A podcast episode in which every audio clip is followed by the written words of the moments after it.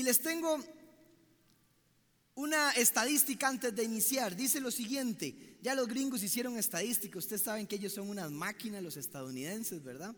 Y dicen que durante este tiempo de pandemia, eh, entre, un entre un 20 y un 30% la gente perdió la fe, o sea, dejó de ser cristiana, ¿pueden creer? Son estadísticas en Estados Unidos, pero las estamos viendo medio parecido acá en, en Latinoamérica también. Entre un 20 y un 30% de las personas, la gente perdió la fe, dejó de ir a la iglesia, dejó de buscar a Cristo. Es muy triste eso. Pero también hay otra estadística que dice que un 40% dejó de volver, o sea, si lo ve por internet o lo ve desde su casa y dejó de hacer comunidad. Entonces, para los que están acá, dése un aplauso porque usted no está dentro de esa estadística y yo le doy gracias por venir. Dese un aplauso porque gracias a Dios ustedes están firmes en la fe, no se perdieron y eso es un honor tenerlo acá. Yo les doy muchas gracias y también para los que están por internet, sé que esto se llena rápido, pero dése una vuelta, tratemos de hacer comunidad y aunque no nos podamos saludar y aunque no nos podamos abrazar como antes, es muy importante venir no solo verlo por internet. Es muy importante venir a sentarse, es diferente. Cada uno sabe que estar acá es distinto. Así que siempre saque el tiempo para venir. Bien, ahora sí, eh, iniciamos con la enseñanza de hoy. Le pregunté al Señor, es el último culto del año 2020. ¿Qué año, verdad? Un año para muchos para el olvido, un año para de mucho crecimiento, o de mucha prueba para otros también. Pero le pregunté al Señor, ¿qué quieres que hable en el último servicio del año? Y me lo contestó muy claro y me dijo, quiero que hables de la oración. Quiero que hables de esa oración que Jesús nos enseñó a hacer. Entonces, ¿qué es lo que pasa? Que, que creo que hemos cometido algunos errores a la hora de orar. Al menos no está mal como oramos, pero hay un patrón en la Biblia que Jesús enseña, que nuestro maestro nos enseña, que debemos seguir para que la oración sea más eficaz. ¿Quién no quiere tener una oración eficaz, eficiente? Entonces, debemos ir al texto, como siempre, para aprender qué fue eso que dijo Jesús y cómo poder hacer que nuestra oración sea cada vez mejor.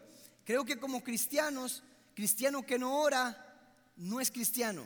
Hay dos cosas fundamentales en el cristianismo, y póngame atención, es la lectura de la palabra y la oración. Si usted no tiene ninguna de esas dos, su fe, su crecimiento se va a estancar, porque de ahí se deriva todo lo demás. Si usted tiene oración y tiene lectura de la palabra, se va a dar cuenta de todo lo que tiene que hacer después de ahí. Entonces hoy quiero hablar de esta oración y vamos a ir a Mateo 6, capítulo 6, del versículo 5 al 13. Así que lea conmigo y diga lo siguiente. Cuando oren no sean como los hipócritas, porque a ellos les encanta orar de pie en las sinagogas y en las esquinas de las plazas para que la gente los vea. Les aseguro que ya han obtenido toda su recompensa. Primera, primer punto importante aquí. Acuérdense, orar tiene recompensa.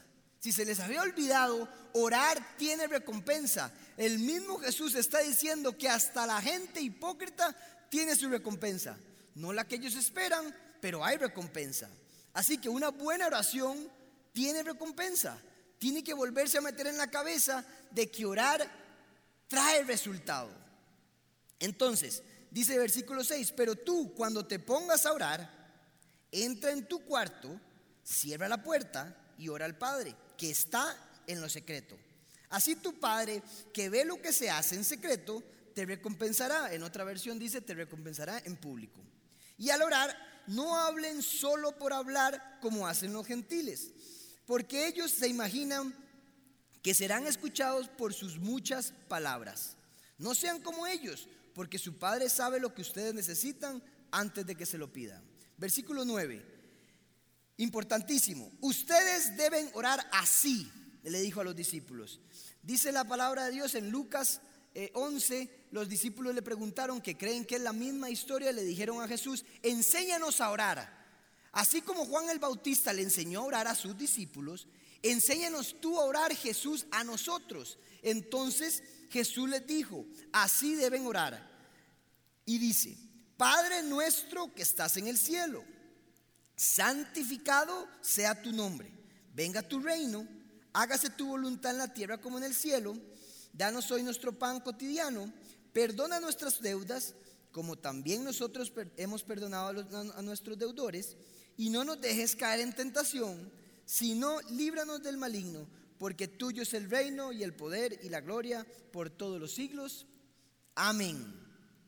Muy importante lo que Jesús dice, pero, pero vamos a iniciar viendo eh, el inicio del versículo 5, que inicia diciendo, no oren de esta manera, no hagan esto, no hagan lo que hacen los hipócritas que les encanta orar en público para que la gente los vea. Les aseguro que ya tienen su recompensa. ¿Cuál es la recompensa? Que la gente que los ve les dice, ay, qué lindo ora. Wow, qué cerca está de Dios. Pero eso no determina qué tan cerca está uno de Dios, ¿sí o no? Uno puede orar lindo, uno puede orar hermoso hasta que rima casi como una poesía, pero no significa que eso es significa que uno está cerca de Dios. Así que lo que está diciendo es, no oren como ellos, que les encanta nada más para que la gente los vea. Ahora, yo sé que aquí en la Biblia a esto les llama hipócritas. Y tal vez a usted no va afuera ni va a las calles a orar en público para que la gente los vea, pero sí sé que ora en su cuarto. Pero ¿sabía usted que aún así podemos ser hipócritas orando nosotros solos? Oiga esto, usted puede ser hipócrita orando usted mismo en su cuarto solo aunque nadie lo vea. ¿Cómo? Nada más orar por salir del paso. Cuando uno es religioso y uno ora para salir del paso, para decir, ya cumplí, uno está siendo hipócrita. Le aseguro que usted también ya tuvo su recompensa. Tal vez no los aplausos de la gente, pero ¿sabe cuál es la recompensa? La satisfacción suya de religiosidad. Entonces, no solo lea lo que dice el texto, sino llévelo a su vida personal y piense, ¿qué tan hipócrita soy cuando oro? Nadie le va a poder decir a usted si es hipócrita o no, solo el Señor. Pero realmente, ¿por qué ora usted? ¿Por religiosidad? Para decir, ya me siento mejor porque dije tres, cuatro palabras en tres minutos o cinco minutos. ¿O realmente lo hago porque quiero orar, que ya, vemos, ya vamos a ver para qué uno ora. Entonces, examinémonos como personas por qué estoy orando. Solo oro antes de comer dos minutos. Ah, no, claro, ya oré. A veces hasta que es como automático, ¿verdad? Uno llega y dice, Señor, bendice estos alimentos, amén. Entonces, examínense cada uno si realmente está orando de manera correcta. No seamos hipócritas, porque el texto dice que a los hipócritas tienen una recompensa que estoy seguro que no es la que ninguno quiere. Uno quiere resultados del cielo. Uno quiere que el Señor le responda a uno. Pero entonces la oración tiene que ser genuina, auténtica, real, de corazón, que el que ve en lo secreto, el que todo lo puede, lo ve y lo recompensa. Entonces, examinémonos. Ese es el primer punto de lo que dice. Ahora, ¿por qué oramos?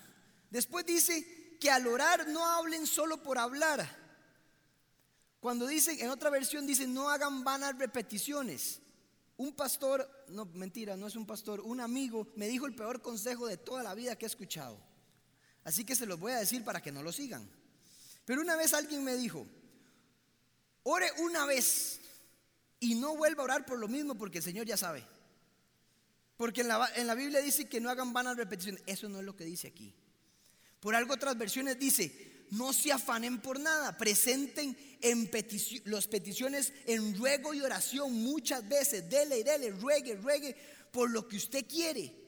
Lo que está diciendo el texto es que no sean solo palabrerías.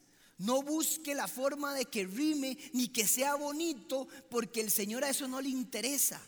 Pero usted sí puede orar por su esposo un millón de veces, 25 mil veces al día. Y puede orar por su sanidad y por lo mismo, y por lo mismo las veces que usted quiera, siempre que sea, de corazón.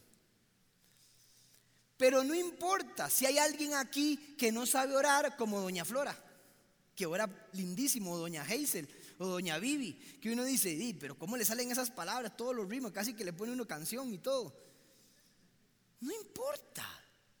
Si ora así, pues perfecto, está bien, no estoy diciendo que está mal ya es costumbre, ya uno lo hace diferente. Pero si usted no sabe orar, diga lo que siente, sus propias palabras. Si quiere, le dice más al Señor. Y algunos religiosos dirán, oh, pastor, ¿cómo dijo eso? Sí, si el Señor lo que ve es el corazón. El Señor lo que quiere es que usted le diga lo que siente, lo que cree. Y si se enoja con Él, enójese con Él, agárrese con Él en la oración es, tiene que ser algo genuino en lo que usted está sintiendo. ¿Qué va? A, a, presentarse delante del Señor cuando sabe todo lo que hay, a decirle, hola Señor, ¿cómo estás?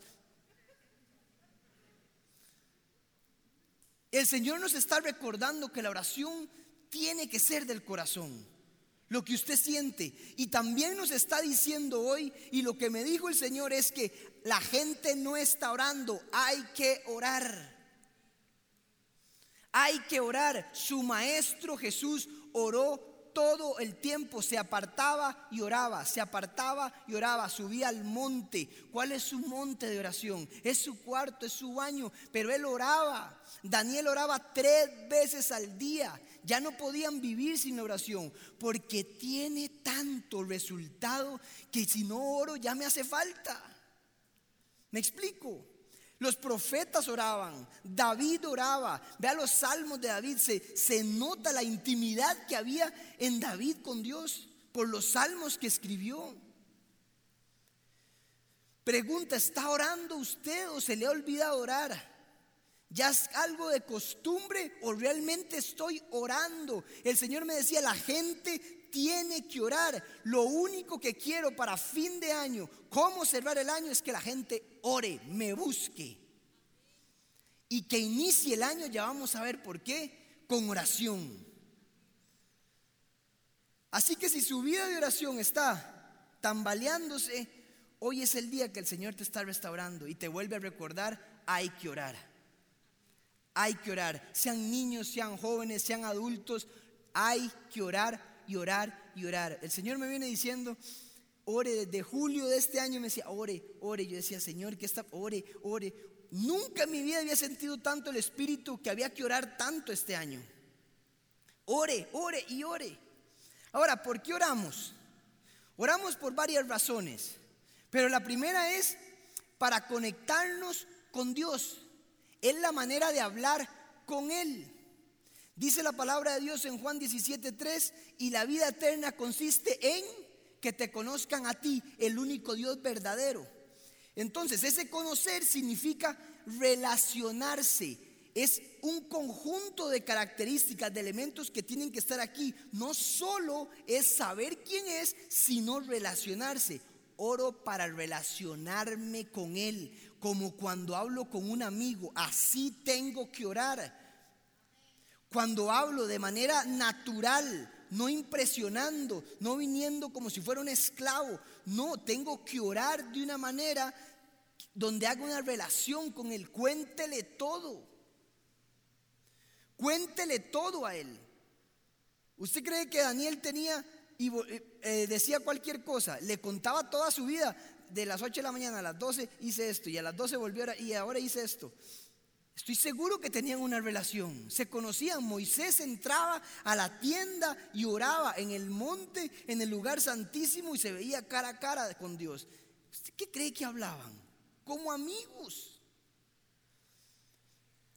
Entonces, oro para relacionarme con Él, no solo para pedir, pedir es parte de, pero para relacionarme, para conocerlo a Él. ¿Ok? Eso es lo primero.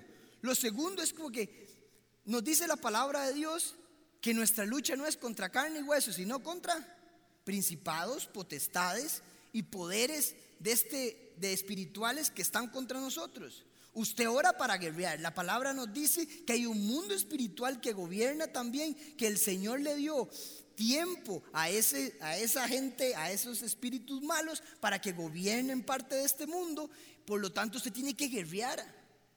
Usted ora no solo para relacionarse, sino para guerrear por su familia, por su sanidad, por su trabajo. Usted tiene que entender que si usted no ora, no está peleando la batalla que hay, que existe, que no la podemos negar, porque si usted cree en Dios, que es un Dios espiritual, también tiene que creer que en la Biblia dice que hay, que existe Satanás y existen los principados y existen los poderes de este mundo. Entonces hay que guerrear. Usted ora por eso también. Tercer punto, ¿por qué ora usted? Para pedir. Dice la palabra que el que busca, encuentra. El que pide, se le dará. Y está hablando de oración. Nosotros tenemos derecho a pedir porque Dios es Dios. Podemos pedir. Ahora, hay un orden, hay un patrón que ya lo vamos a ver. Porque oro también, dice la palabra de Dios, que oren por sus gobernantes, por sus líderes. Tengo que orar por la gente que está en la cabeza, por sus jefes de empresa. Porque es duro llevar la carga de empresas importantes de un país. Imagínese el ministro ahora. Usted sabe lo que fue, es ser ministro en este tiempo. Tenemos que orar por él. ¿Cuántos oramos por él? ¿O solo criticamos o lo alabamos? En nuestra oración diaria hay que orar por el presidente, por el ministro, por el jefe de su empresa, por el pastor de esta iglesia, por mí. Porque es duro. Es duro pararse aquí y dar el mensaje correcto. Usted no sabe el peso que esto trae. Ayer hablaba con don Sixto Porras siempre hay un poco de nervio porque usted está en el púlpito del Señor. Imagínese decir una burrada. Esto requiere oración. Y la Biblia les los manda orar por los que se suben acá, y por su presidente, y por su ministro, y por sus jefes. Entonces tengo que permanecer en oración. Y habrán otras razones por las que hay que orar, por su sanidad, por su matrimonio, por todo eso que usted conoce. Pero Jesús enseña luego en el versículo 9 un patrón que es importante seguir. Escúcheme, esto es lo más importante de la enseñanza.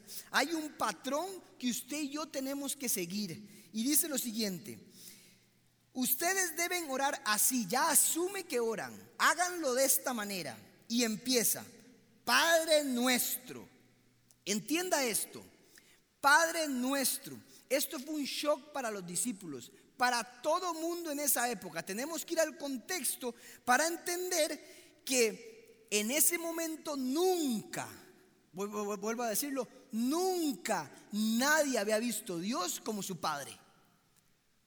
¿Se imaginan eso? Nunca le habían llamado Yahvé, Jehová, Señor, poderoso, todopoderoso el invisible, el eterno, el proveedor, el sanador. Pero nunca nadie había revelado que Dios era papá. Jesús es la única persona, la primera persona que viene y le dice a la gente, Dios ahora es su papá. Es una revelación hermosa. Solo Él pudo haberlo hecho. Es algo que solo Jesús había, ah, hizo.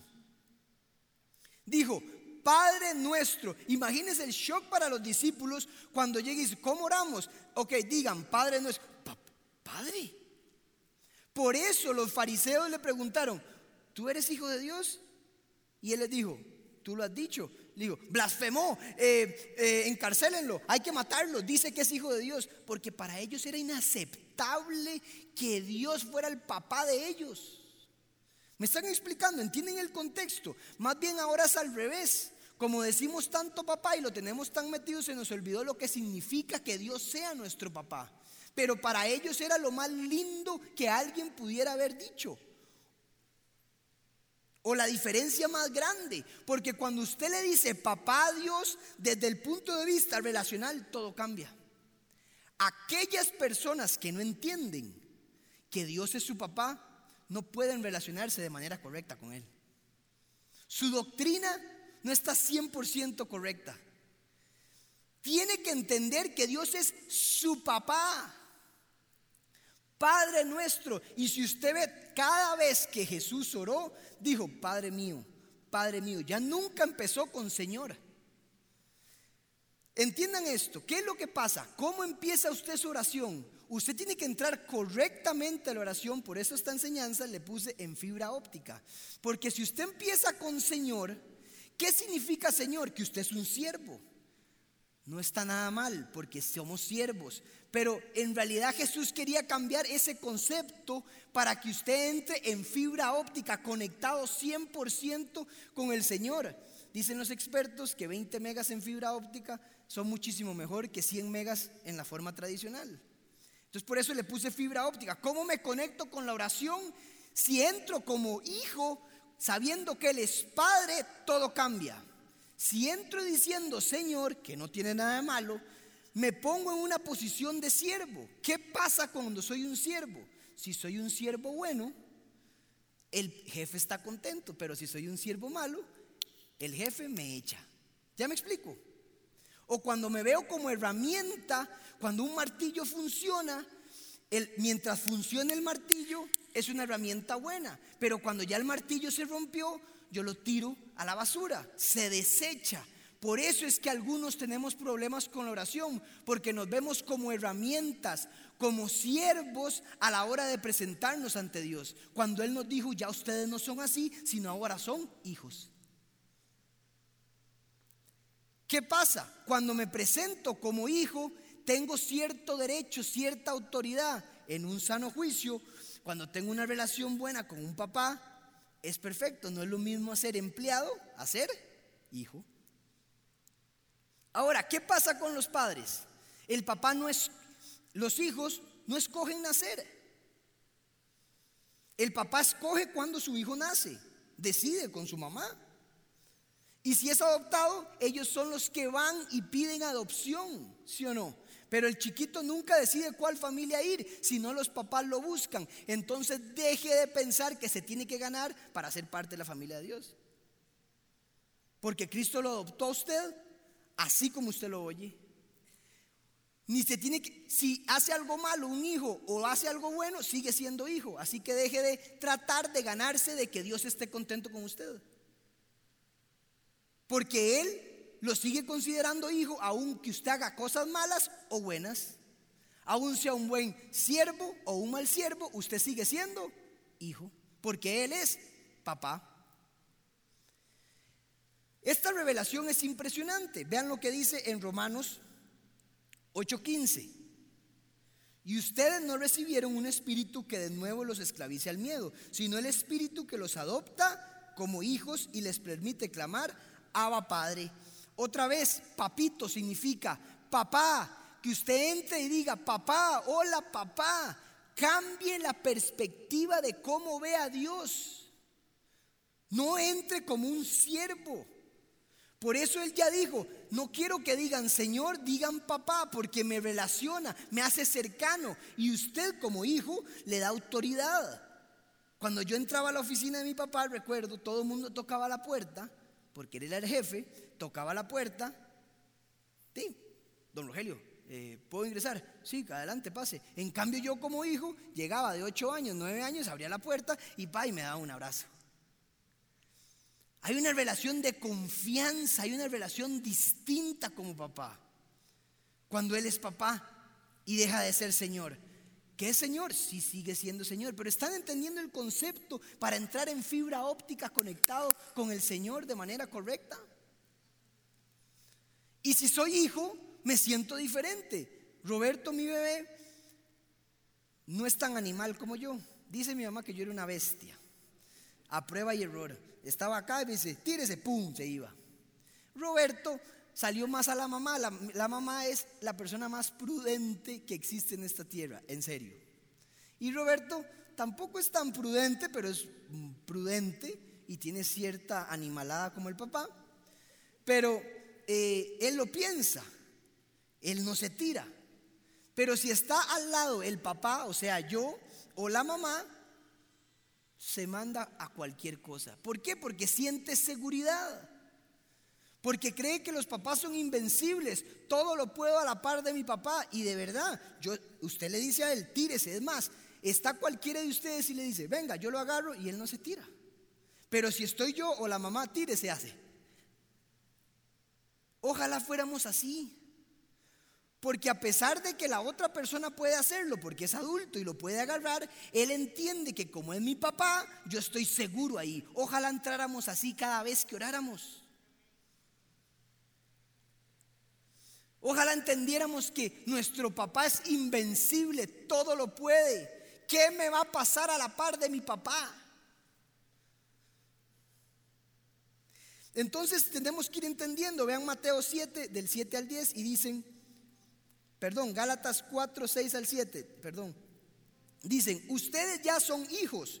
Dios ha enviado a nuestros corazones el espíritu de su Hijo, que clama, Abba Padre, otra vez. Así que ya no eres esclavo, sino hijo. Por eso ya no es Señor, sino papá. Soy hijo y como eres hijo, Dios te ha hecho también heredero. Ahora, cuando usted adopta a alguien, porque Dios nos adoptó, ¿qué sucede? Usted no lleva la sangre de esa familia. Usted es parte de la familia, pasa a ser heredero, pasa a recibir el apellido, pero usted no recibe, en realidad su ADN no es de esos papás. Pero en cambio, la diferencia más grande es que Dios sí nos pasó el ADN. Nos transfirió, ¿saben qué? El espíritu. O sea, no solo dijo, yo los adopto, sino que los sello con mi ADN, que es el espíritu de Dios, para que no solo entiendan que los adopté, sino para que sepan que son parecidos a mí. Eso es lo más lindo. Porque entiendo que ya no solo soy parte de esta familia, ya no solo tengo intimidad, no solo tengo seguridad, no solo me da autoestima entender de que soy parte de una familia toda poderosa, sino que también tengo lo que es Él aquí adentro para poder actuar. Entonces tenemos que entrar a la oración diciendo, Padre nuestro, me cambia la perspectiva. Entro como hijo a la sala, al monte, a la reunión con Él, vengo diferente. Sí le hago reverencia. Porque después dice, Padre nuestro que estás en el cielo. ¿Qué significa que está en el cielo? No significa que está lejano. Le voy a decir lo que significa. Significa que está sobre todo. Papá mío, eres papá, yo soy hijo. Hablemos. Que estás en el cielo, que estás sobre todo, que todo lo puedes. Y luego dice, santificado sea tu nombre. Esa palabra, santificado en el griego, es aguiazo, que significa hacer reverencia, recordar las características de esa persona. Póngame atención. Lo que está diciendo Jesús es que cuando entro como hijo y entiendo que Él es papá, luego recuerde cuando digo santificado, cuáles son las características de ese papá para yo poder entender en qué familia estoy. Cuando empiezo a hacer reverencia y a recordar quién es Él, como qué? Como todopoderoso, invisible, el sanador, el eterno, el invisible, el que todo lo puede. Y empiezo a recordar qué sucede. Mi fe crece. Y una oración de fe todo lo puede. ¿Me siguieron? Por eso la oración de Jesús es psicológicamente perfecta, porque te pone primero y te ubica quién soy, quién es Él, y luego recuerdo en dónde estoy parado, sobre qué familia. Y como me crece la fe, después para pedir, todo lo puedo.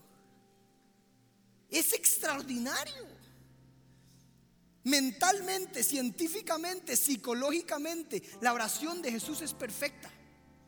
Porque por algo tiene un patrón. Para que usted cuando llegue a la hora de pedir diga,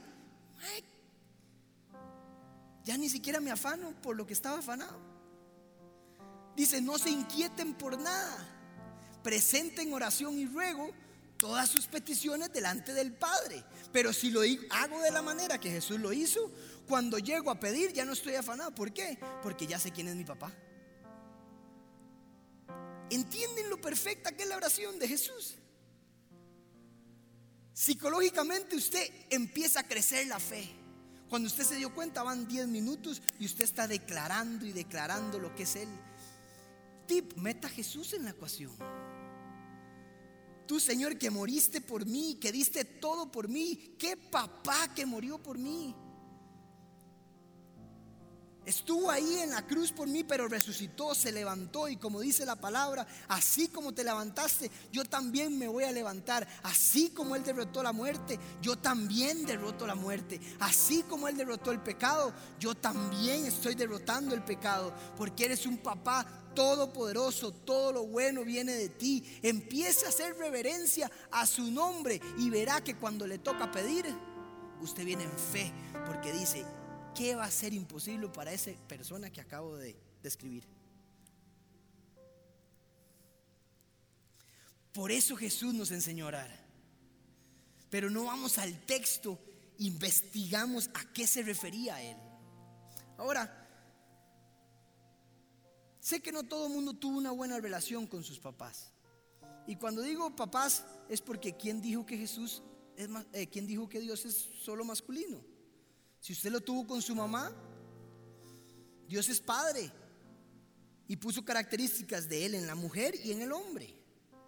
Así que esa pareja representa un papá en el cielo. No lo humanice a Dios. Sé que es difícil, pero en el sano juicio un papá y una mamá debería ser bueno con su hijo. Y dice la palabra que si nosotros siendo buenos, eh, siendo malos, nosotros siendo malos damos cosas buenas a sus hijos, ¿cuánto más el papá que está en el cielo dará cosas mejores? Así es Él. Nada más piense, si mi papá fue así conmigo, el del cielo es muchísimo mejor. Si mi mamá fue así conmigo, Él es muchísimo mejor. Ahora, ¿por qué es importante la oración? Y les voy a explicar algo para ir cerrando.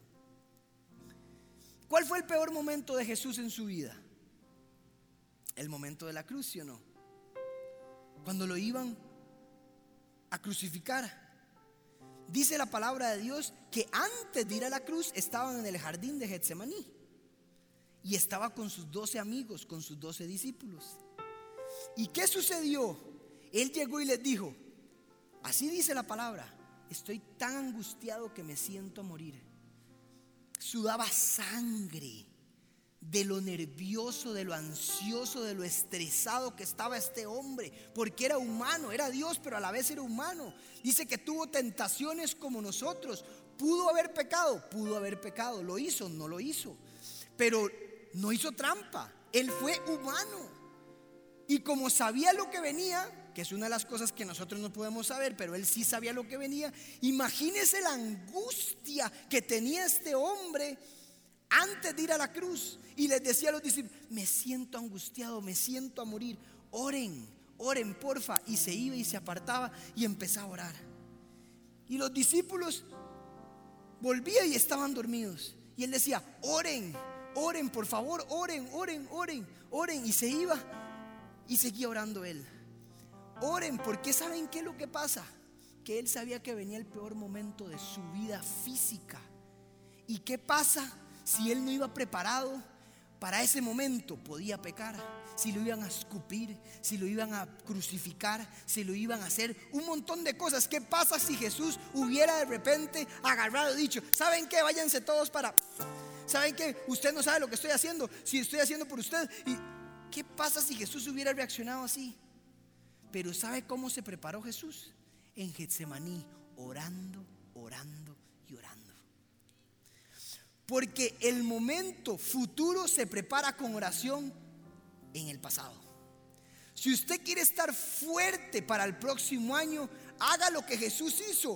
Ore, ore y ore, porque usted no sabe lo que viene. Pero cuando usted ore y ora y ora, tiene un resultado seguro de que su carácter va a permanecer donde tiene que estar para no cometer un pecado, para no salirse de las casillas.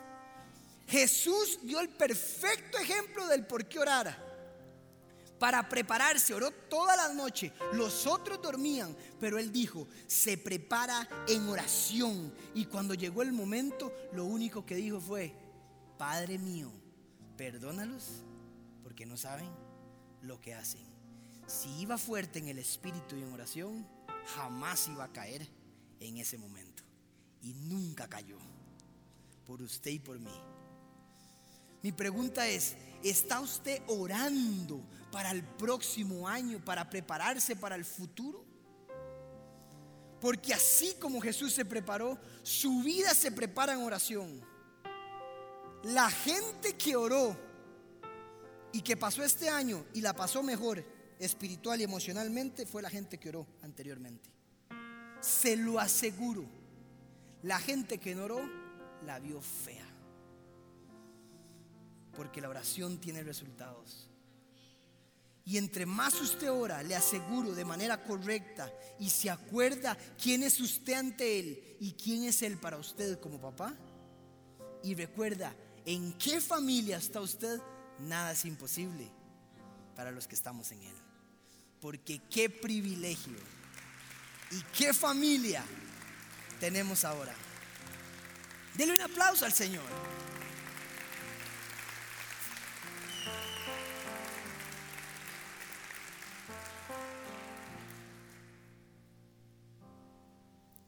Toma en serio la oración. La revelación de hoy es esta. La revelación es que usted se acuerde cómo entrar en fibra óptica. La revelación es que usted deje de decir palabrerías, sino que recuerde que usted es hijo y él es papá. Y todo cambiará para siempre, les aseguro. Él es un padre bueno. Él quiere relacionarse con nosotros.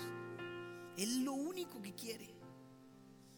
Él quiere que entendamos que ahora somos parte de algo y que recordemos santificando su nombre todo lo que es Él para que por lo que estaba afanado se quite, para que lo que nos inquiete se vaya. Porque si Él nos va a heredar todo, que venga lo que sea, si tenemos al mejor papá del mundo. Amén. Cierre sus ojos ahí donde está, por favor. Y haga un análisis de un minuto de cómo está su oración. ¿Qué hace usted?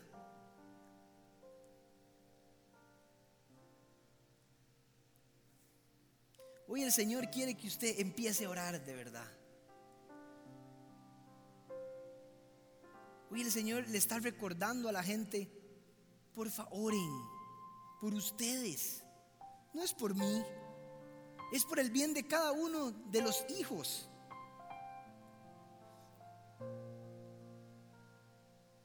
Si había dudado de que la oración tiene recompensa, pídale perdón, dígale, Señor, perdón. Si había dudado que hay resultado, pídale perdón. Pero a la vez comprométase, diga, Señor, quiero conocerte más. Voy a relacionar. Me comprometo para este final de año y todo el próximo año a orar más por mis hijos, por mi familia, para relacionarme contigo, para pedir correctamente, Señor. Dígales, me comprometo a orar, Señor. Quiero ser un hombre de oración, una, una, mujer de oración. Que la gente me busque y diga, puedes orar por mí porque hay algo en ti que tiene poder. No hay nada más lindo que tener una mujer de oración al lado, en mi caso. ¿O no será nada más lindo que tener un hombre de oración en caso para las mujeres? ¡Wow! Un hombre que se arrodilla, una mujer que se arrodilla, que lucha, que guerrea, que se relaciona con el papá para recordarles a todos lo importante que es. Padre, en el nombre de Jesús, hoy oramos por la comunidad paz, por toda esta gente que está acá, Señor, por la gente que está por internet, Señor para que nos convenza, Señor, de que la oración es fundamental, es el fundamento de nuestra vida, Señor. Toda aquella persona que ha estado inundada por la religiosidad, Señor, o porque se le ha olvidado orar, Señor, quita ese concepto, Señor, esa mentalidad de que la oración no sirve o que es simplemente, Señor, para salir del paso, Señor. Trae en este lugar, Señor, hombres de oración, mujeres de oración, un espíritu de oración en cada persona para que cierren el año orando, Señor. Sé que ese es tu deseo porque me lo dijiste, que la gente cierre el año orando, Señor. E inicie el 2021 orando, Señor, clamando, recordando quiénes somos, cómo entramos ante ti, quién eres tú como Padre. Y que eso nos va a dar una mejor vida, porque siempre todo lo haces por amor y para mejorar lo que somos, Señor. Hoy te doy gracias por cada persona que está acá, Señor. Lo bendecimos, bendecimos a cada persona. En el nombre de Jesús. Amén. Y amén. Dele un aplauso al Señor. Gracias.